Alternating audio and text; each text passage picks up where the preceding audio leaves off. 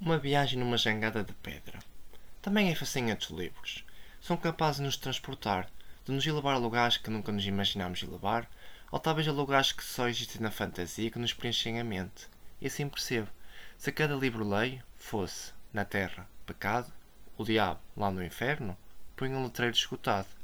Entre os muitos livros que tive a chance de ler, um deles foi a história de um cão chamado Leal de Luís Sepúlveda, escritor do século anterior e deste, e que nos consegue levar ainda mais atrás no tempo. Talvez seja o meu desejo de viajar, ou talvez me esteja no sangue a necessidade de viajar, mas limita-me a embarcar neste livro de Luís Sepúlveda, a que chamo Jangada de Pedra. Pelos olhos de um pastor alemão, pelo nome de Alfman, pelas vastas terras da América do Sul, dei por mim a navegar debaixo da imensa escuridão do céu. Naquela agitação toda de meu ser, fui levado pelas águas das tribos humildes da América. Ali parei, Flutuei naquelas águas tranquilas e familiares, mas rapidamente fui invadido pelos mares longínquos, pelas ondas do mar. Tamanho de montanhas apenas uma coisa competia com as ondas, aquilo que é a ambição humana.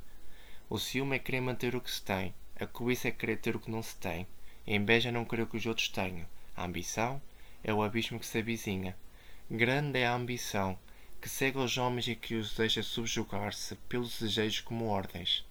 É tal a melancolia de ver Hoffman engolido pelo fogo da ganância humana que queima os fracos, a crueldade e a futilidade do homem. Ocultada a beleza da natureza e do outro lado humano, vê-se o cão, servo de ovelhas, seguindo cegas o rebanho.